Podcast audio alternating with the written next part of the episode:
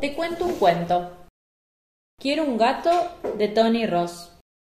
Mía quería un gato. Todos sus amigos tenían un animal de compañía.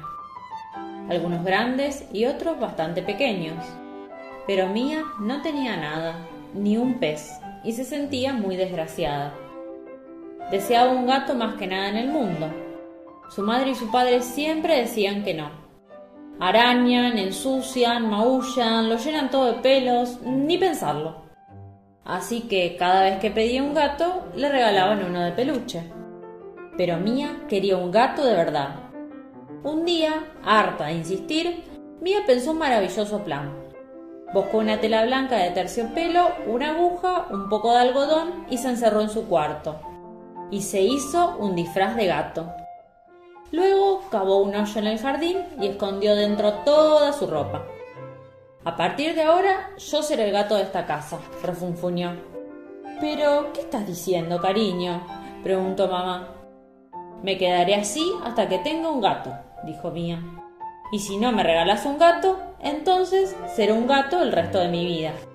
El lunes Mía fue al colegio. Cuando el profesor la vio, gritó tan fuerte que Mía se subió encima de la pizarra, y no hubo manera de bajarla, ni tentándola con un platito de leche. El martes siguiente fue con sus padres a un restaurante. Los gatos no se sientan a la mesa, ni siquiera en los lugares más elegantes, afirmó Mía. Tomaré leche y trucha, le dijo al camarero. Y, por favor, la trucha cruda. ¿Podría servírmela aquí abajo? Pronto Mía empezó a oler a pescado. Era hora de darse un baño y de meterse en la cama. Su papá la tomó en brazos. De acuerdo, ahora tendrás que quitarte ese ridículo disfraz. De eso nada, respondió Mía. No hasta que tenga un gato. Luego se hizo un ovillo en el suelo de su cuarto y cerró los ojos. En medio de la noche sus padres despertaron sobresaltados. ¿Qué ruido horrible es ese? Parecía que un millón de cerditos rodaran escaleras abajo. Pero no, eran los vecinos aporreando la puerta de la casa. Mía se había subido a la tapia del jardín.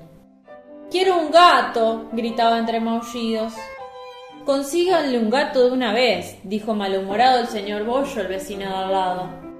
Denle un gato a esa niña, que se calle, sugirió el señor Bigotes.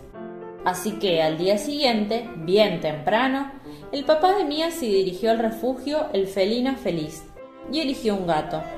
Luego volvió con él a casa y le llamó a la puerta del dormitorio. Mía, cariño, tengo una sorpresa para ti.